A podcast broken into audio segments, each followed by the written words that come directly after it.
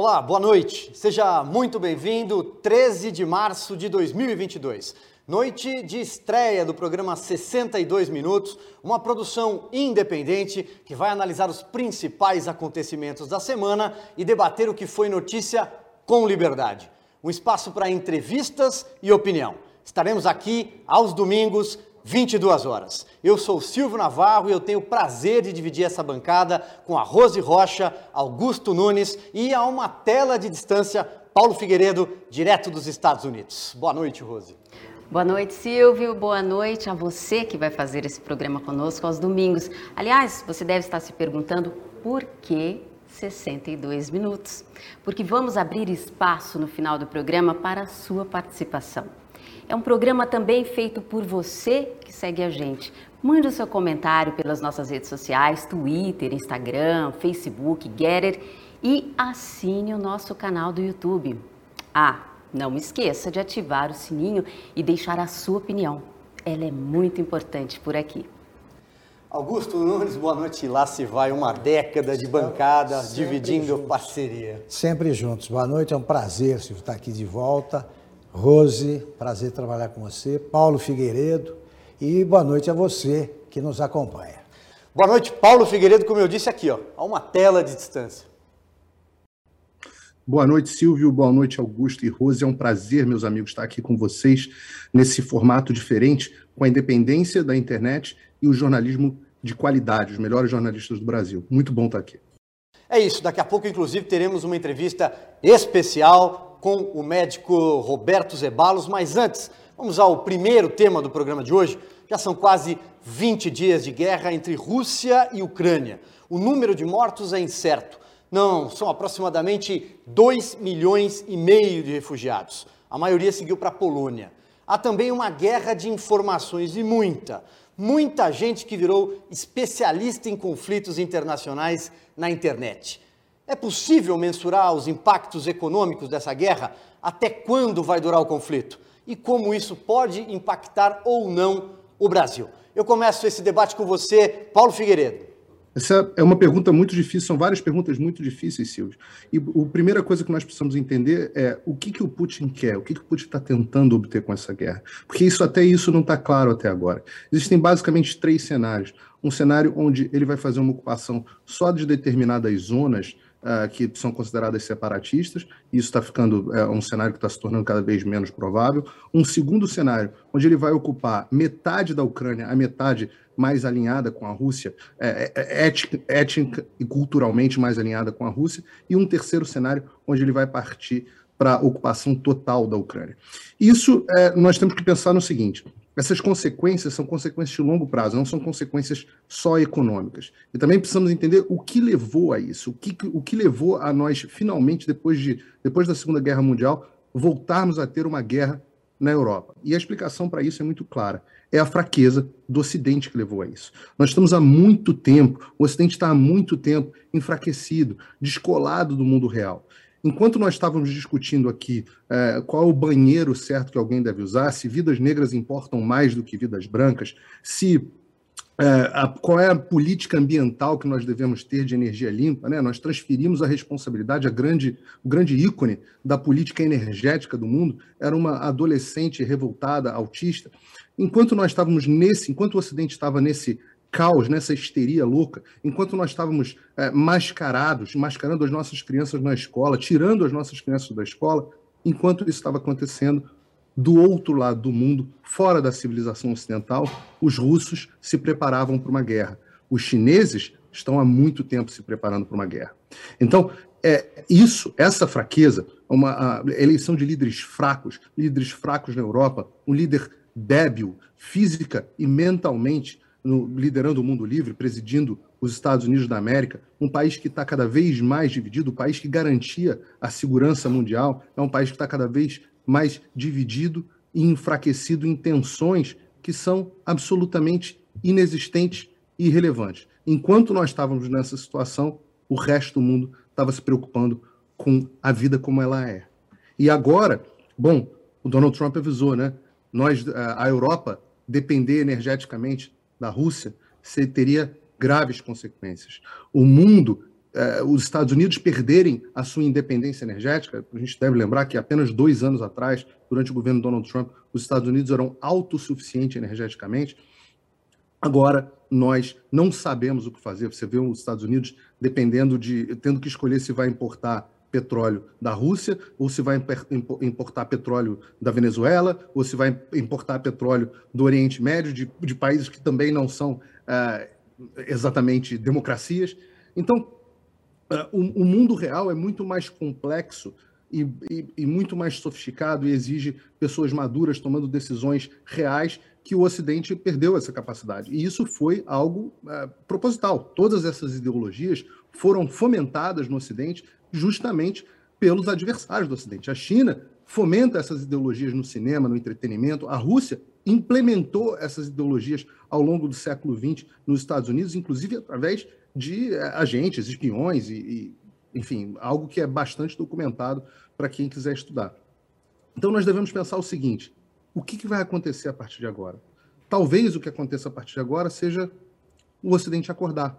Talvez nós voltemos ao mundo real, onde adultos voltem a discutir uh, as coisas que realmente importam: terra, energia, cultura, poder, a garantia da soberania dos nossos países.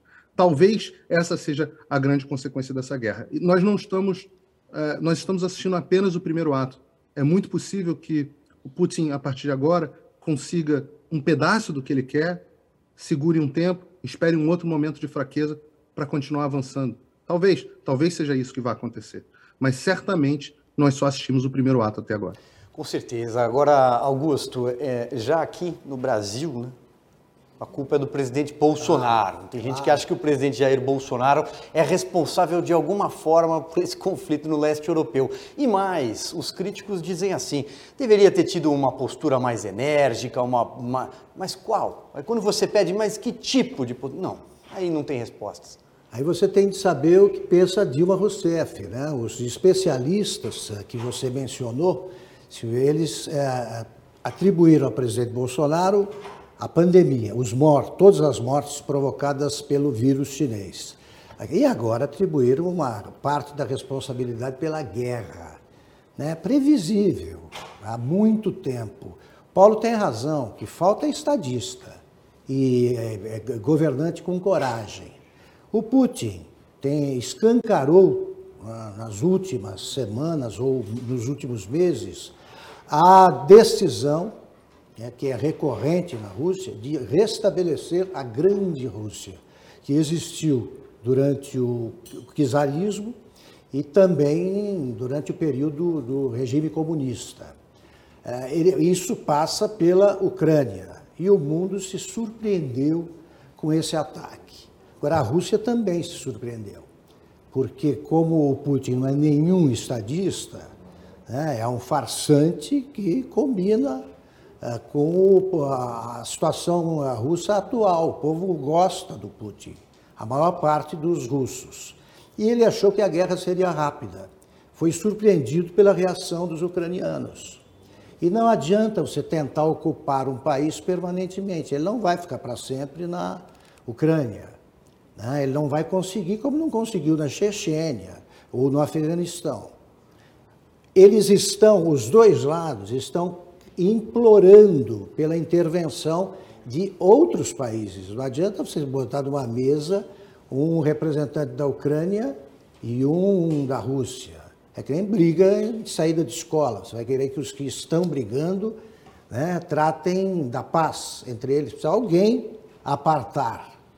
Então o Brasil está qualificado para fazer isso, porque os europeus não têm mais os estadistas, que já foram muitos, né, como mostra a história. Mas a Rússia não está preparada para um conflito longo e acho que o mundo está aprendendo que não pode depender de, de países que são governados por pessoas imprevisíveis ou previsíveis demais. É verdade. Rose, queria ouvir teu comentário enquanto a nossa é, produção prepara um vídeo, que já que o Augusto citou, eu acho importante a gente trazer aqui a guerra da Rússia entre a Ucrânia por Dilma Rousseff. Daqui a pouquinho, antes quero te ouvir. Esse conflito também ele já reflete aqui no Brasil o preço dos combustíveis e os políticos já estão se pronunciando usando a Petrobras para jogar a culpa, né, dessa alta dos combustíveis. Mas ela vem segurando os reajustes já há mais de 60 dias. E é, lembrando que o Senado aprovou dois projetos, um deles altera o ICMS, né, que será cobrado uma vez apenas. Mas o governador do Piauí, que é representante do Conselho dos Governadores do Brasil, já pretende entrar com uma ação no STF para derrubar a decisão do Senado, já judicializando a questão. Lembrando também, Silvio, que esses projetos já estão no Senado há muito tempo e só agora que eles resolveram mexer, mas mesmo assim foi preciso uma guerra para que o Congresso se mexesse. Muito bem, então vamos lá para a gente arrematar o assunto. É a guerra entre a Rússia e a Ucrânia em um minuto, por Dilma Rousseff. A OTAN é para manter a União Soviética fora, os americanos dentro e os alemães, é, é, diríamos assim, reduzidos, diminuídos. Isso é uma tradução do seguinte, da seguinte citação em inglês: Keep the Soviet Union out, the Americans in, the Germans down. Esta é a, a, a vamos dizer assim, o espírito para o qual a OTAN foi criada. Houve durante todo o período inicial da OTAN várias discussões, principalmente a respeito da entrada ou não dos alemães. Havia todo um, um, um por exemplo, o De Gaulle era contra, depois ficou aceitou, ficou a favor. Enfim, a OTAN teve várias, vários.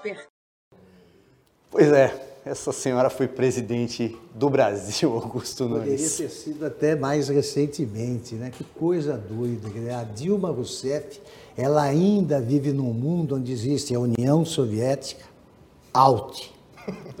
os, os Estados Unidos, o Império Americano e seus asseclas in. A Alemanha down. Ela está na Alemanha nazista ainda. Ela não chegou. A cabeça dela vive em séculos mais remotos ainda, porque ela é comunista. Agora, ela vive num mundo que já passou, não existe mais. Esse é o PT. Esse é o PT. O PT diz: não, Bolsonaro não podia agir assim, está errado. Apresentem então a solução. Qual é o caminho que eles seguiriam, né, os integrantes, dos líderes do PT, se estivessem no governo? Esse aí, esse aí leva uma, exige uma máquina do tempo. E a Dilma fica feliz né, com as conclusões a que ela chegou, porque ela não tem a menor noção do que é a realidade. E o detalhe é que ela estava lendo, né? Ou tentando ler. E feliz, né? Consegue ler. A gente é que não consegue entender mesmo com legendas, é difícil entender o Dilmês, né? E agora, antes de seguir para o segundo assunto de hoje, é hora de um dos quadros que você vai acompanhar toda semana nos 62 Minutos. A internet não esquece. Aliás, você pode participar mandando sugestões de vídeos que valem a pena ver de novo, principalmente em ano eleitoral. O escolhido de hoje é As Mentiras de Lula. Vamos acompanhar.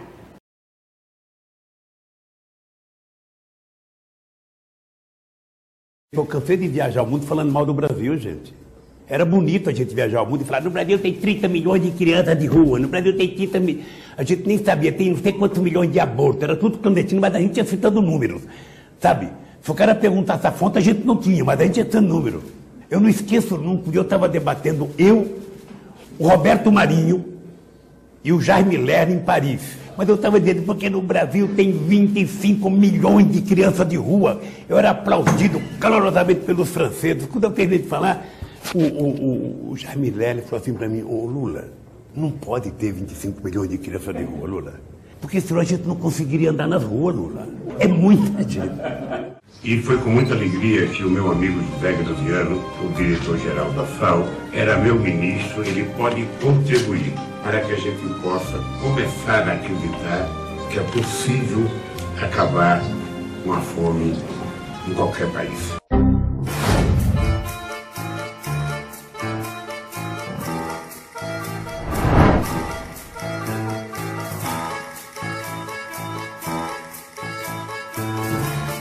Cara perguntasse a fonte, a gente não tinha, mas a gente tinha número. Pois é, a internet não esquece, né? Bom, vamos para o segundo assunto do programa de hoje. Aos poucos, as máscaras estão caindo. No Rio de Janeiro, não são mais obrigatórias. Em São Paulo, o governador João Dória liberou o uso somente para ambientes abertos, mas até o final do mês é possível que ocorra a liberação completa. Já era hora, já passou da hora.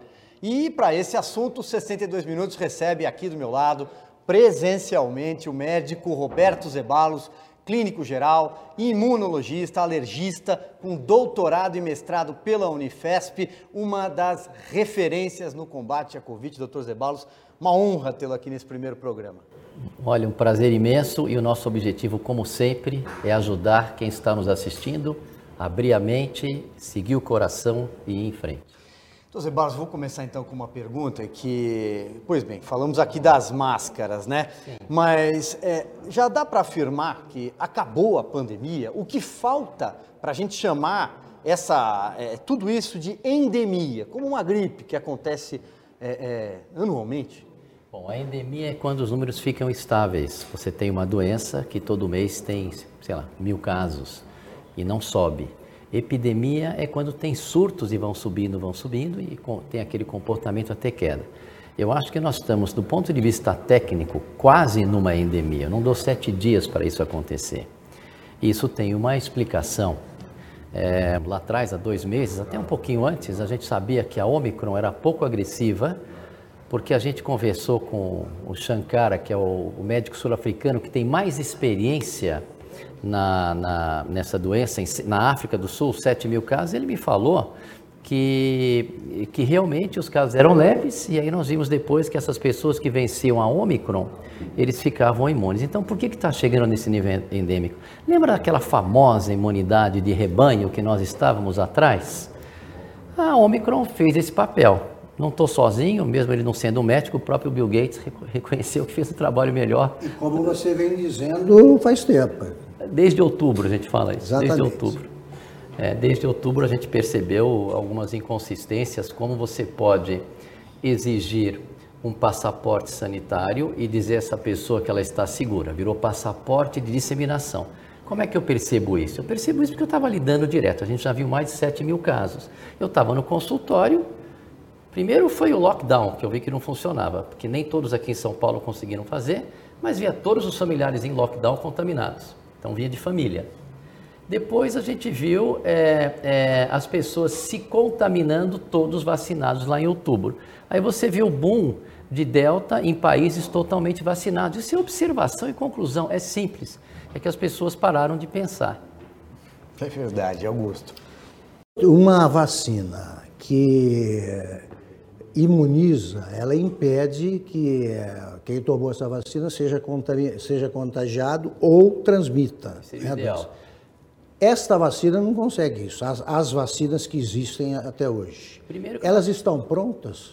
Não. É, primeiro que nós estamos diante de uma outra situação, e eu falei isso no Ministério da Saúde, que eles estavam discutindo a necessidade de vacinar crianças, assumindo que era uma proteção de 95%. Só tem um detalhe, era 95% da variante selvagem. Eu alertei muito claramente que nós estávamos diante de um novo problema, que era um problema mais simples, com soluções mais simples, porque as fatalidades com a Omicron são mínimas. Evidentemente, quem é vítima a gente tem que respeitar, mas em relação ao que era, são mínimas. E eu descobri, trabalhando com a Omicron, porque no nosso programa lá no Direto ao Ponto, eu ainda estava começando a ter os primeiros casos que as pessoas que internavam são pessoas com outras doenças. Então a gente via muitas pessoas infectadas, mas com uma insuficiência cardíaca grave, com a outra situação. Então o que, que a gente observou? Observou que para as pessoas saudáveis, crianças e adultos, ela funciona realmente com uma evolução muito benigna. Então isso, e descobrimos também que ela elabora aquela resposta imunológica que seria ideal, que é contra várias proteínas, e você já fica então imune às variantes anteriores. O que aconteceu que eu não esperava num primeiro momento é que tivesse reinfecção. Antes de reinfecção ficou em torno de 40 a 50, mas quem teve reinfecção teve quadro muito, muito leve. Então o que, que aconteceu? A Omicron ela cumpriu a função da imunidade de rebanho e essas vacinas você está estimulando a produção de anticorpos através de uma proteína que é descrito que é uma proteína que é tóxica, você está com anticorpos que são ineficientes. E a Ômicron ela escapa tão bem que ela conseguiu escapar até de quem teve a imunidade natural pela doença, que hoje sabidamente é a melhor de todas. E se você olhar o primo dele, que é o SARS-CoV-1, as pessoas ficaram imunes por 18 anos. Então, o que, que acontece? É uma imunidade longa, duradoura, e isso eu já falo há dois anos, é imunologia básica, imunidade celular, segundo ano, do, segunda aula do primeiro ano de imunologia do curso de medicina. Então, quer dizer, o que me admirou, e eu acho que vale a pena eu falar isso para as pessoas, é que é, eu não entendi muito porquê, fizeram um alarde muito grande e, e, a gente via, e um dos motivos que eu intensifiquei as minhas redes foi para esclarecer essas dúvidas de pânico. Então a gente via, chegava lá de Manaus, o pessoal com aquela variante agressiva. Eu falava com os meus colegas, escuta, está tendo reinfecção? Não, Zebalos, os casos são graves, temos que entrar com corticoide antes, são gravíssimos, mas não estamos vendo reinfecção. Falei, pronto, a variante nova não causa reinfecção. E foi assim, ou as reinfecções são mínimas, o pessoal fala causa sim, mas não tem impacto a nível da epidemia. A única coisa que teve reinfecção foi a Ômicron, porque ela mudou demais. Então você começa a ter essas informações, a notícia teria que ser, olha, quem já pegou a, a variante selvagem, o risco de pegar a variante gama P1 amazonense é baixíssimo. Mas não, eles soltavam notícias, então eu vi um trabalho é, de um órgão falando as reinfecções da variante amazonense são 30%.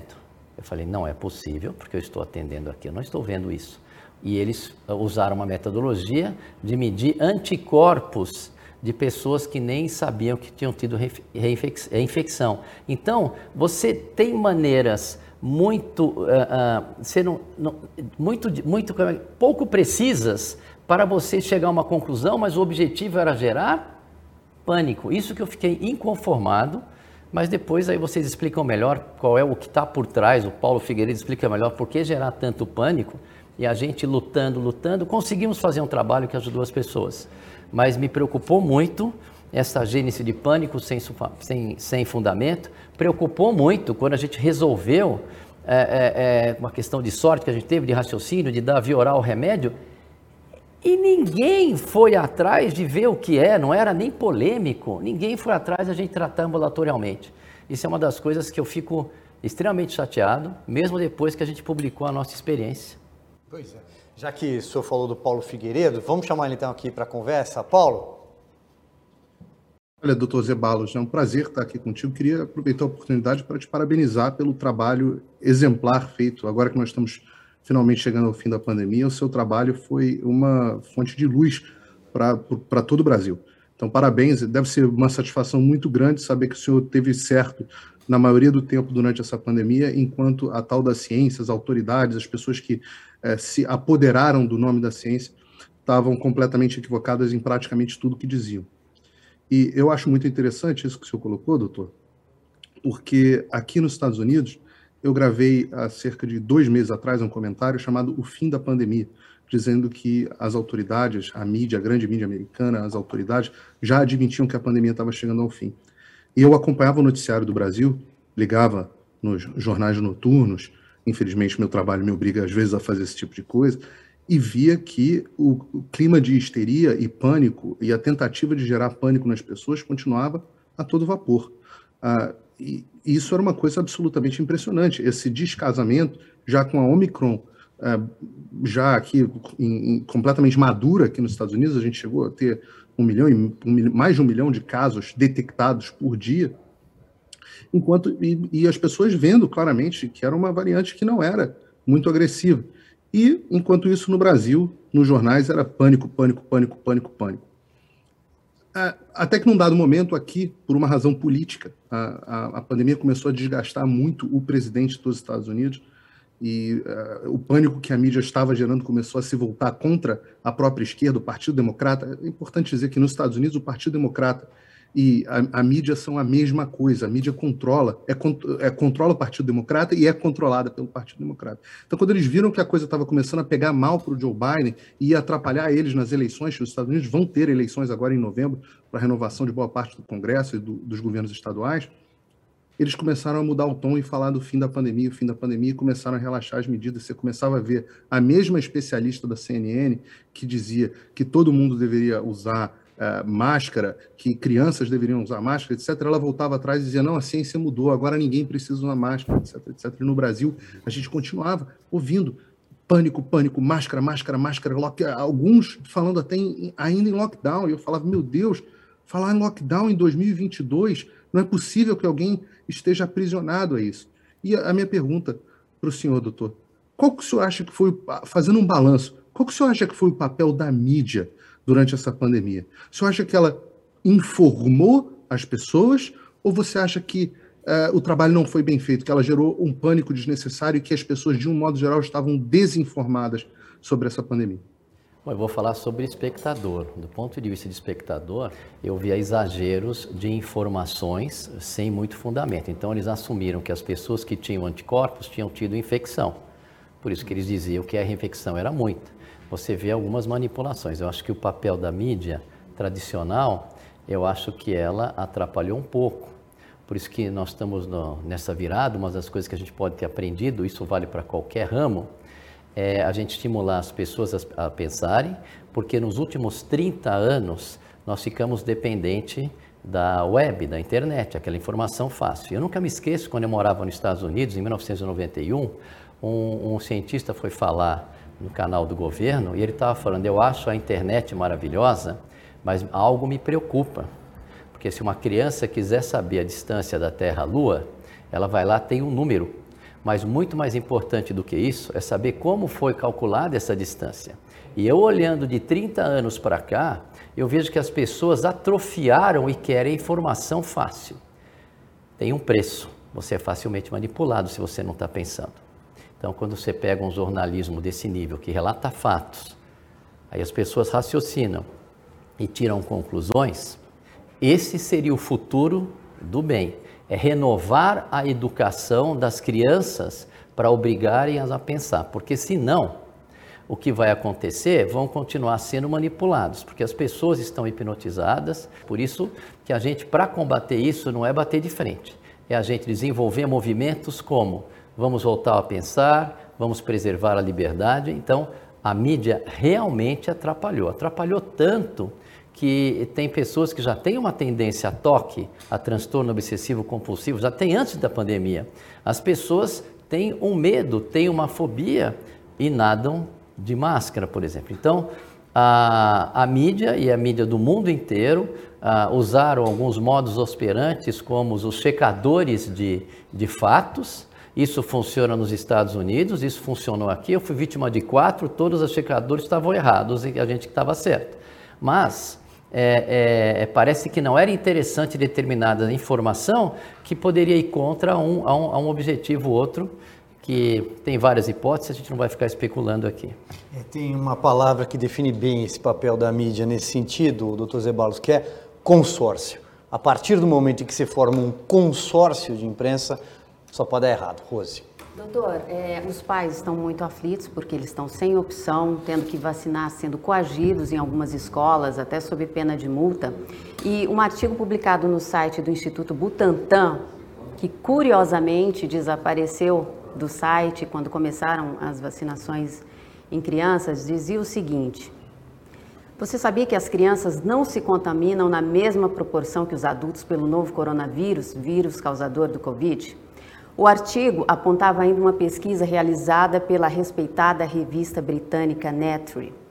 É, a pesquisa identificou que 99% das crianças que tiveram contato com os pais que tinham Covid não apresentavam sintomas e se tiveram sintomas leves e também foram raras as complicações. Se a Omicron é menos agressiva que a primeira variante, o que mudou para que fosse exigida essa vacinação infantil? Vamos falar do ponto de vista técnico. Do ponto de vista técnico, a Omicron, as crianças se infectaram mais do que as variantes anteriores, paradoxalmente, ela sendo menos agressiva, porque o que a gente fala em agressividade de Ômicron ficar menor é que ela sofreu muitas mudanças numa proteína tóxica chamada spike. Mudou demais, ficou menos agressiva. Ela vai mais para os broncos.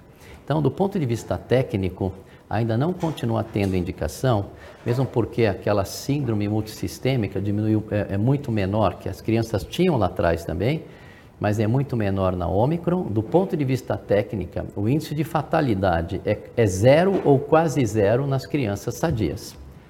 No entanto, quando você vai vacinar com uma vacina de RNA mensageiro, acabaram abrindo alguns dados agora do FDA, mostrando que o índice de miocardite, o índice de fatalidade seriam, eu diria, inaceitáveis, a não ser que eles estão empurrando em condição de emergência. Então, do ponto de vista técnico, não tem indicação, no meu entender, que eu sempre analisei custo-benefício, você botar uma criança com uma, uma vacina que você sabe que tem algumas complicações agudas e a longo prazo se desconhece, para uma variante que está imunizando todo mundo. Se a criança tem uma, uma, doença, tem uma comorbidade, aí você pode até pensar em analisar custo-benefício.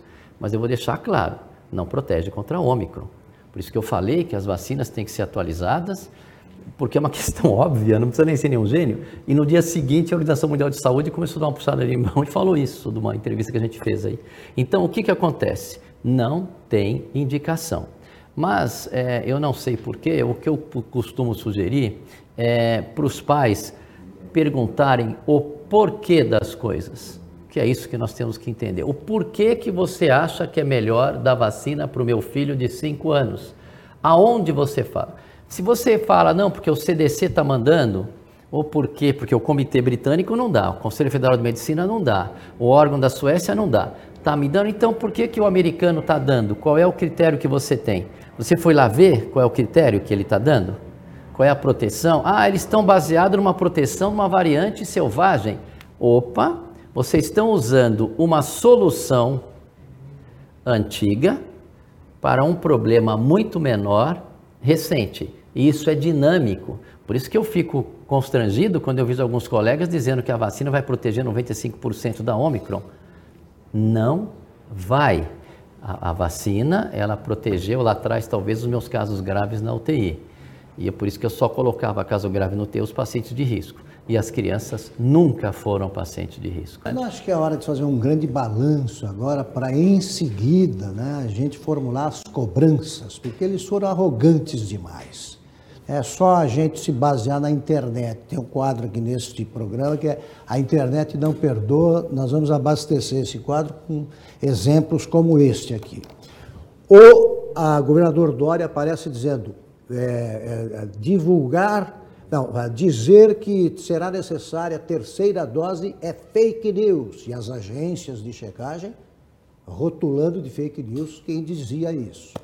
Aí aparece o mesmo, vamos começar a vacinação, a terceira, a distribuir a terceira dose indispensável, e dizia também o seguinte, a Coronavac, ela não impede o contágio, mas impede a morte de 100%, 100%. Eu digo o seguinte, esses caras se basearam o tempo todo na ciência, né? A ciência, a ciência.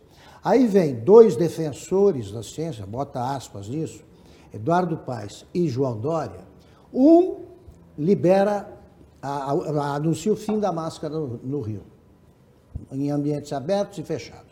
Aqui, só em ambiente aberto. Não explica por que é fechado.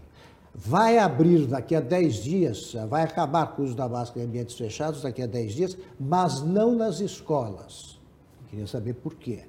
Então é o seguinte, eles passaram o tempo todo né, afirmando que nós éramos os negacionistas. Então, é hora de cobrar essa turma, porque eles não entenderam nada do vírus desde o começo, e você, por exemplo, é um dos mais patrulhados, porque te, te, quiseram confiscar o direito de discordar, não podia discordar deles. É, isso não pode passar impune, não pode ficar impune. Né? O Dória transformou o vírus chinês em cabo eleitoral, vai ter que se explicar.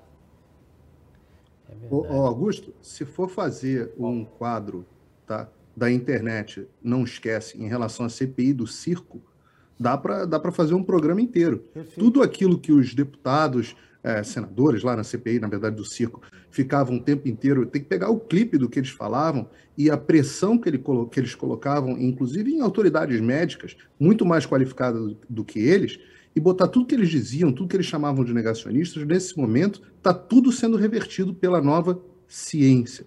Então é, é, um, é um, bom, bom tema para o nosso quadro aí, a internet não esquece. Agora, e em consequência disso, aí a pergunta. Eu vejo pessoas agora andando pelas ruas de São Paulo com máscara. Né? Parece aquela, aquela quando, quando você tem o um grupo de japoneses fazendo turismo na Europa, todos com máscara. Tal. O que fazer para que essas pessoas entendam que a pandemia terminou?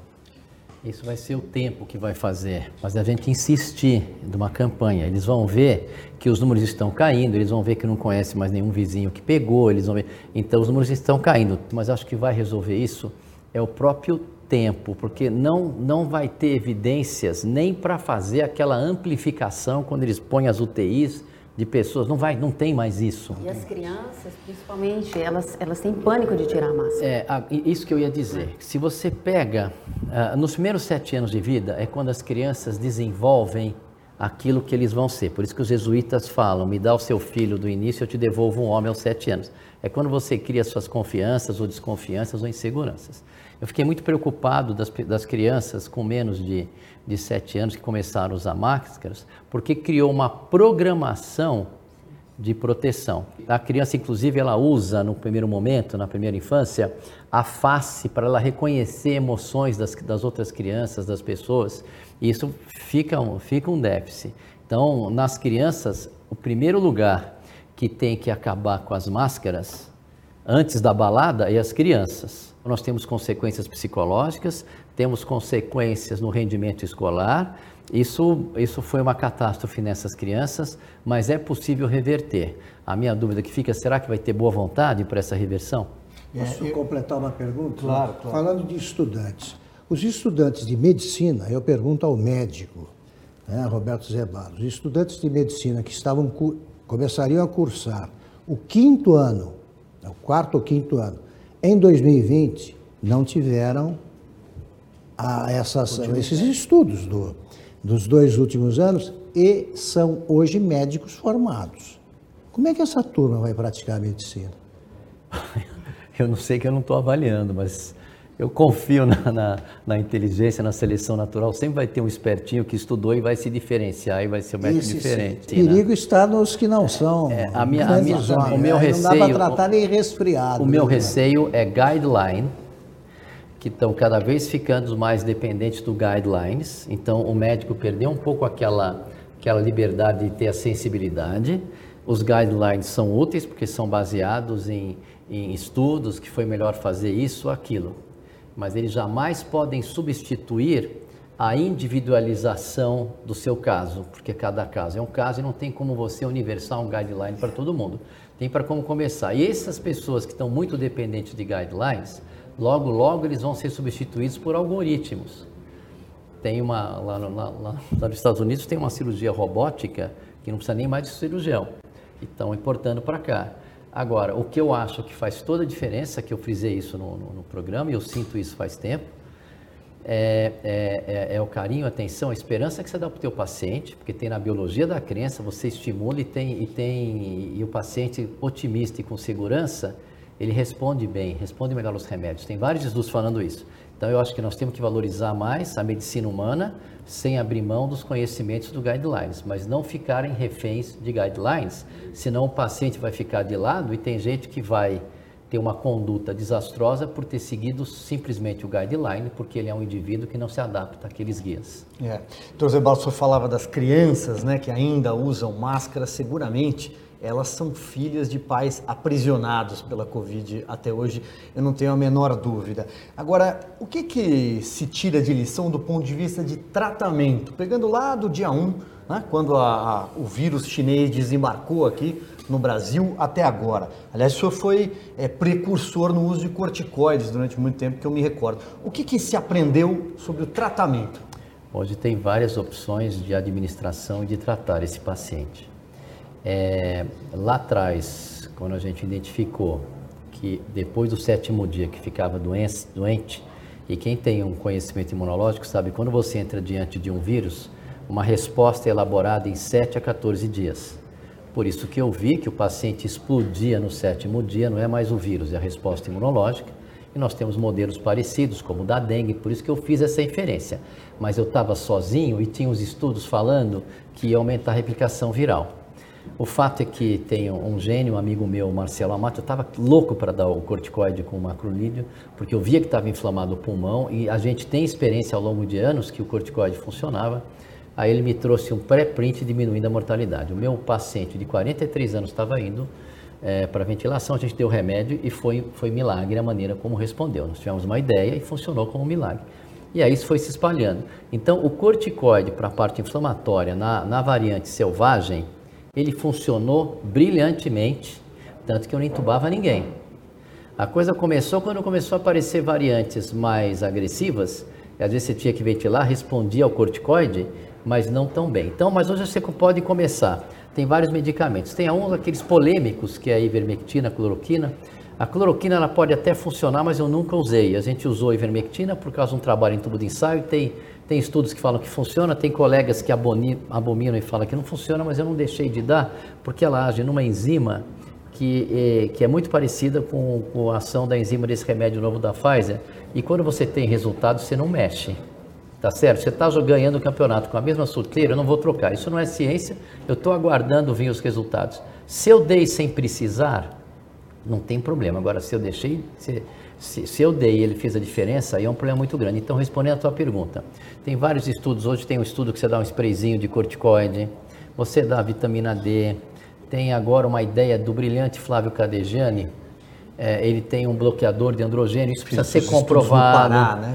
É, precisa ser comprovado. Não, o Pará foi a experiência que a gente teve da primeira vez no mundo, corticoide via oral e resolveu. É outra, tem que ter um pouco de sorte também, porque agora a gente sabia que se eu desse corticoide na, na dose e se você começasse no início da inflamação, você continha o problema que, que botava a vida em risco, era a inflamação pulmonar.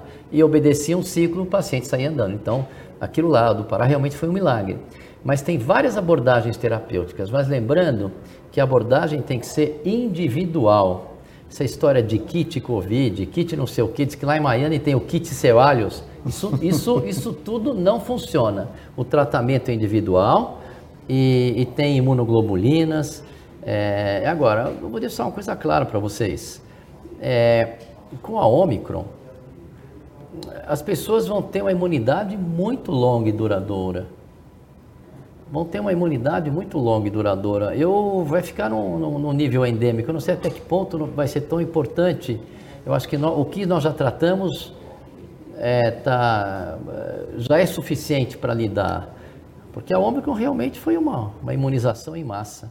Vou passar a bola então de, de novo para o Paulo Figueiredo. Aliás, Paulo, circulou um vídeo recentemente, eu acho que o governador da Flórida, me corrija, é, o Ron DeSantis, é isso? Acho que, acho que foi ele, dizendo, pedindo que as crianças tirassem as máscaras. Falou, para com esse teatrinho aqui. Foi isso? É isso mesmo, Silvio. O governador republicano da Flórida, Ron DeSantis, num evento no outro dia, chamou a atenção de vários estudantes dizendo, mandando eles tirarem a máscara, falando: tira esse negócio estúpido da sua cara, que nós precisamos nos livrar dessa pandemia, nós precisamos acabar com essa pandemia. Se você quiser usar, você usa, porque você pode usar até um chapéu de Napoleão se você quiser, mas não serve para nada, isso aí não está servindo para nada, a gente precisa acabar com esse teatro. Foi esse o termo que ele utilizou. Isso é verdade, isso responde um pouco da pergunta do Augusto. É, a, a, o uso de máscara vai acabar quando a máscara parar de ser uma coisa bonitinha de botar, parar de ser uma coisa de sinalização de virtude.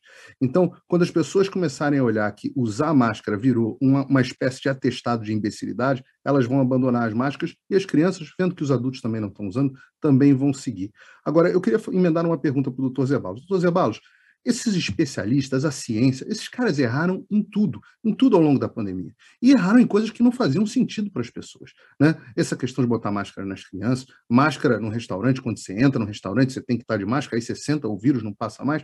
Um monte de coisa. Vacina, terceira dose, quarta dose, o discurso mudava toda hora. Eu queria fazer uma pergunta para o senhor. O senhor acha que tem algum interesse por trás disso? O senhor acha que simplesmente é incompetência das autoridades públicas, que eles foram burros? Ou será que existe algum conflito de interesse, alguma questão comercial ou até questões políticas maiores por trás disso?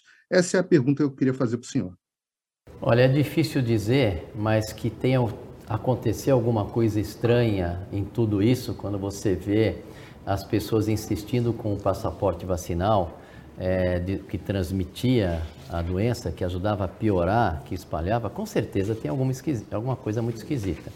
Eu não, não sei, assim, é, precisar o certo. Agora, a gente sabe, às vezes pode ter tido conflito de interesses em algumas situações, mas o fato é que no mundo inteiro, os profissionais, aqui no Brasil, Roberta Lacerda, Germano, Caio Salvino, é, Becker, Leandro Laércio, todos eles que seguiram essa linha de tratamento ambulatorial, que isso é uma revolução, sim, essa revolução ocorreu em abril de 2020.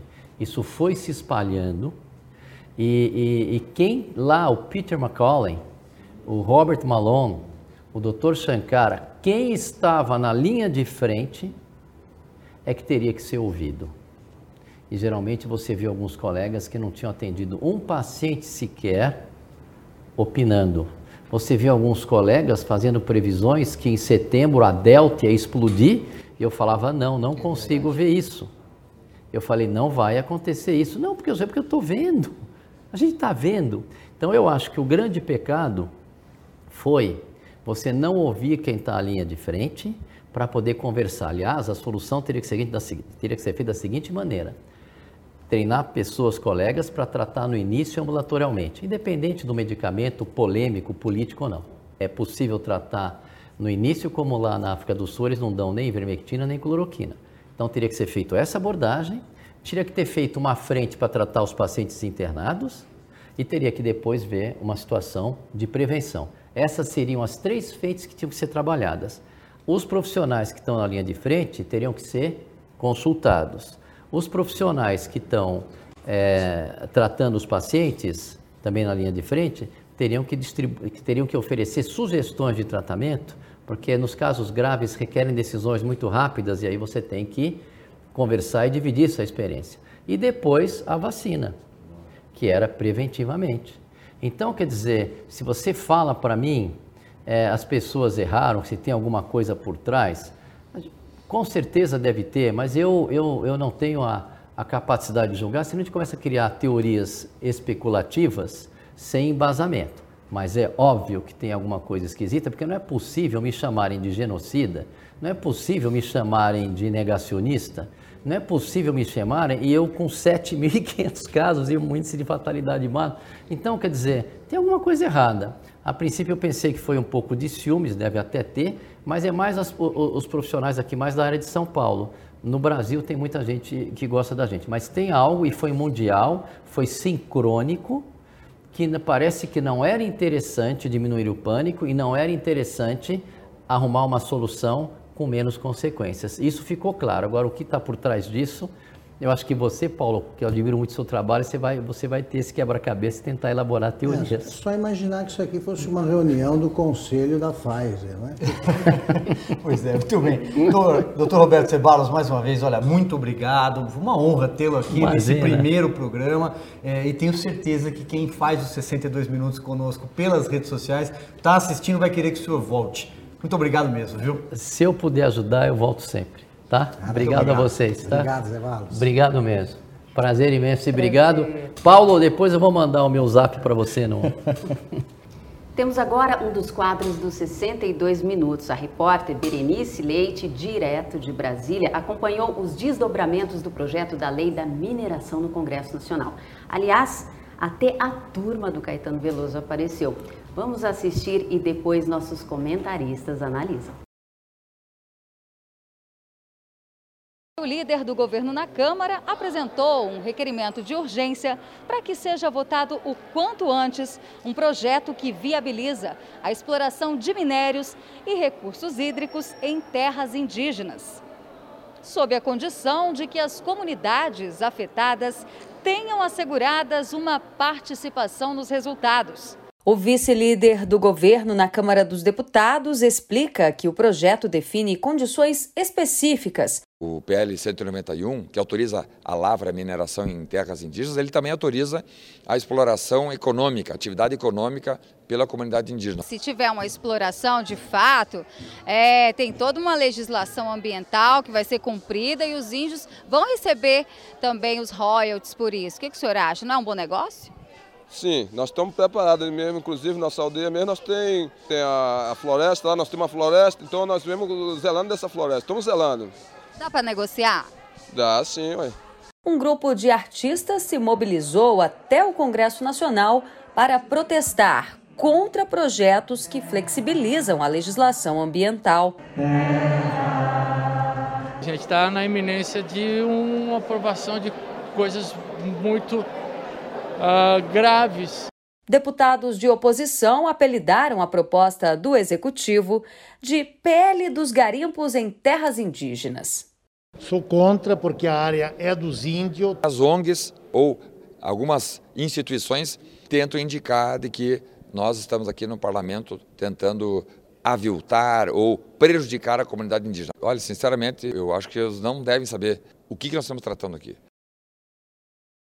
É brincadeira, hein, Augusto Nunes? E o Caetano Veloso apareceu. Né? Que coisa patética você, aquela cena toda. Você falou no começo do programa dos especialistas em tudo, né?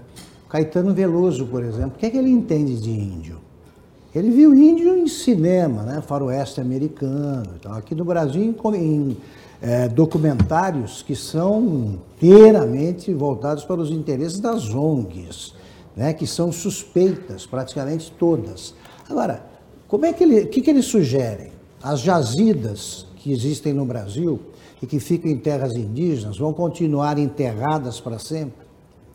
Os índios já, já começam a negociar com aventureiros, garimpeiros, ah, venezuelanos, colombianos interessados em conseguir isso aí. Por que não fazer, não, não estabelecer um tipo de política que permita que os índios lucrem com o que existe lá e que o Brasil se valha das jazidas que tem, ou não vão mexer nunca. Em que país isso aconteceu? Agora, vai lá o Caetano, diz uma bobagem dessas e canta uma coisa que não tem nada a ver com o índio. Podia ficar só cantando, que é o que ele sabe fazer, compondo, cantando, ele não entende disso. Os chamados artistas e intelectuais brasileiros conseguem ser imbecis em todo assunto que se mete. É, e parte disso também seguramente é porque a fonte de financiamento desse pessoal secou claro, nesse governo. Né? Claro. Chamava-se Lei Rouanet e a pasta da cultura do atual governo fechou a torneira. O Paulo, quem você colocaria também aí nessa cena? Talvez a Greta, o Leonardo DiCaprio, quem faltou aí? Essa turma é boa. É o beautiful people, é o pessoal bonito, é o pessoal cheiroso, é o pessoal que está preocupado em salvar as girafas na Amazônia mas no final das contas são exatamente eles que meteram o mundo nessa enrascada que nós estamos. Enquanto tem um grupo preocupado com desenvolvimento, com comida, porque isso tem consequências alimentares, enquanto as pessoas estão preocupando com em alimentar quem está passando fome, quem está com problema mesmo, a turma do Leblon, a turma bonita, a turma do cigarrinho do artista, essa turma está preocupada em sinalizar virtude. Eles são uma espécie de oráculo de Delfos ao contrário. Tudo que esses caras dizem, você pode multiplicar por menos um, você pode transformar no inverso e aí tá certo. Então, nesse momento, o que, que eles querem? Eles querem os índios assim, vestidos de forma caricata, meio que como o presidente Bolsonaro já disse isso em outros momentos.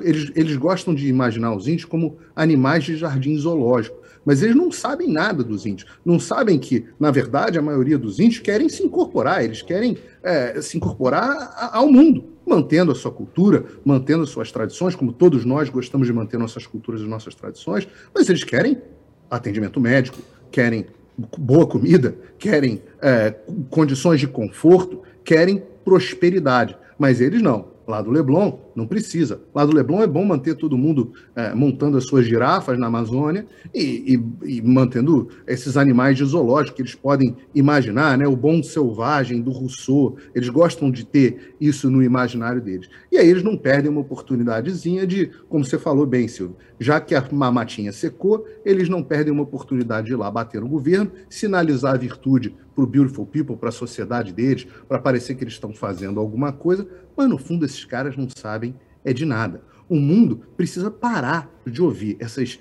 esses imbecis, como Augusto colocou bem, o mundo precisa parar de ouvir essas pessoas e voltar a deixar os adultos, as pessoas que estão preparadas para o debate público, tomarem as decisões. Porque senão, no final das contas, se a gente ficar ouvindo esses caras, o Leonardo DiCaprio e a Greta, a gente vai ficar numa enrascada, a gente vai ficar dependendo energeticamente da Rússia, dependendo da China para tudo, e é, com o nosso modo de vida ameaçado. E claro, quem adora, quem adora financiar esse tipo de coisa são essas Rússia, China, entidades bilionárias internacionais que entopem esses caras de dinheiro para eles poderem fazer esse tipo de coisa. É só conversar com o ex-ministro Ricardo Salles e você vai ver é, todos os interesses dessas ONGs internacionais que suportam esse tipo de coisa, de onde é que vem o dinheiro desses caras. É verdade, olha lá, vamos já de olho no relógio para mais um tema, a repercussão da catastrófica viagem do deputado estadual Arthur Duval, o Mamãe Falei, ao leste europeu ainda repercute, aliás, e muito. Acho que nem é preciso lembrar a barbaridade daqueles áudios nos quais ele comenta o turismo sexual em plena guerra. As ucranianas são fáceis porque são pobres, por aí vai, você vai se lembrar muito bem. São muitas as implicações. Vai perder o mandato, não será mais candidato a nada, saiu do MBL, perdeu até a namorada. Mas, sobretudo, deu um tiro de canhão na própria carreira política, que respingou na já enfraquecida ideia da terceira via. Ficou ainda mais dura a vida de Sérgio Moro e companhia, não, Augusto? Não está numa fase boa, não, Sérgio Moro, né? O Mamãe Falei, ele contrariou o que era tido até agora como a verdade política sem exceções. É, é pode ser resumido na seguinte frase: não existe a morte política antes da morte física. Pois bem, ele conseguiu cometer um suicídio exemplar do ponto de vista político com um áudio. Um áudio. Essa frase que o, o Silvio mencionou é uma das publicáveis. O resto é suficiente para que ele seja imediatamente sepultado aí na cova rasa dos políticos que nunca deveriam ter disputado cargo público algum. Paulo Figueiredo, em um minuto, porque a gente já está de olho no cronômetro aqui. Vou ser muito rápido, olha, e polêmico. As frases do Arthur Mamãe Falei, em condições normais de temperatura e pressão, são frases normais que homens utilizam, sim, na conversa privada entre amigos. Lamento dizer. O que, que chocou ali? O que chocou ele estar tá falando esse tipo de coisa numa situação de guerra. A falta de sensibilidade dele para uma situação de guerra. E aí, o que, que acontece? Qual é a explicação para esse tipo de coisa? A explicação é que ele não estava em guerra porcaria nenhuma. Ele estava ali na fronteira oeste da Ucrânia, fazendo é, micareta no leste europeu e fingindo, sinalizando virtude e dizendo que estava numa guerra. O que é exatamente o que esses caras são fraudes. Aliás, fraudes que podem ser, talvez, aí até comprovadas com essa prestação de contas do MBL. Mas esses caras são, é, filosoficamente, fraudes. Eles querem sinalizar virtude para a sociedade e quando eles é, são pegos, todo mundo descobre que era tudo, é, tudo historinha. Então, essa terceira via foi para o espaço. A terceira via já foi para o espaço é, já foi para o espaço há muito tempo, e Sérgio Moro é outro, que é uma fraude também, e cada, toda vez que a gente pega o que o, que, que o Sérgio Moro, o que, que a Terceira Via, o que, que o Arthur, tudo, toda vez que a gente pega os bastidores desses caras, a gente descobre que é tudo encenação para a plateia. No final, ele foi vítima da própria fraude. Agora, tem que ser sepultado, sim, da política, mas pelo eleitor áudio privado não é motivo para cassação e a gente tem que tomar muito cuidado na hora de defender essas coisas para não estar tá lutando a guerra usando as táticas e os valores do inimigo. Reta final do nosso programa, vamos agora dar uma espiada no que deve ser notícia a partir de amanhã. Nesta semana, a expectativa é que o Congresso Nacional defina sobre a aprovação ou não dos dois projetos de lei que podem frear a alta dos combustíveis e que tem sido costurado aí nas últimas semanas. Outra pauta que o presidente do Senado, Rodrigo Pacheco, prometeu que vai colocar em votação na terça-feira é a Lei Paulo Gustavo. A proposta já foi aprovada na Câmara e destina cerca de 3 bilhões e 800 milhões de reais para o setor de cultura do país. E o Supremo Tribunal Federal lança na próxima quarta-feira a campanha Turma da Mônica e o Poder Judiciário. A ideia é aproximar a justiça do cidadão e combater a desinformação, com uma linguagem fácil acessível por meio de quadrinhos e vídeos animados. O conteúdo será distribuído nas secretarias municipais de ensino de todo o país. E com essa última informação, eu me despeço de vocês. Volto ao estúdio. Muito bem, 60 minutos cravados. Então agora é hora daqueles dois minutos que a gente combinou para quem fez os 62 minutos com a gente. Vamos lá. Pelas redes sociais, primeira mensagem. Vamos lá, vamos acompanhar aqui no telão. Alex Alo, o jornalismo ainda teima em sobreviver pelas mãos de profissionais gabaritados como os do programa 62 Minutos. Contem com a minha audiência e kit maço. Muito obrigado, Alex. Mais um a Maria de Lourdes Corrêa Figueiredo diz que precisamos de jornalismo como esse. Vai dar certo. O povo quer o fato e tirar suas próprias conclusões. Vamos lá. Pelo Twitter. Francisco Genovese, mais um projeto de jornalismo de fato, com honestidade e profissionalismo. Parabéns pela iniciativa. Obrigado, Francisco. Dá tempo para mais um, ó, espiando ali antes de dar 62. Quem mais? Arrasem, precisamos dessas vozes, Mestre Augusto, Silvio Navarro e Rose Rocha, além, é claro, do Paulo Figueiredo, gratidão. Bridagan, muito bem, muito obrigado. Muito obrigado a você que fez esse programaço com a gente de estreia. Paulo Figueiredo, meu abraço para você aí nos Estados Unidos. Meu abraço a vocês todos e aos espectadores. Vamos junto, esse programa vai arrebentar, vamos mudar a forma de fazer jornalismo no Brasil. Augusto Nunes, meu parceiro, até semana que vem. Até semana que vem. Bom pontapé inicial. Obrigado, Rose. Boa noite. Boa noite, boa noite a todos. E não esqueça de se inscrever nas nossas redes sociais e acompanhar o programa na íntegra. É isso, siga a gente nas nossas redes sociais, Twitter, Instagram, Facebook, Getter e, é claro, inscreva-se no nosso canal no YouTube, não esqueça de ativar o sininho, assim você fica sabendo sempre que os nossos conteúdos estiverem disponíveis. Bom, um ótimo finzinho de domingo aí para você, uma boa semana, muito obrigado pela companhia, obrigado pela audiência e até domingo que vem.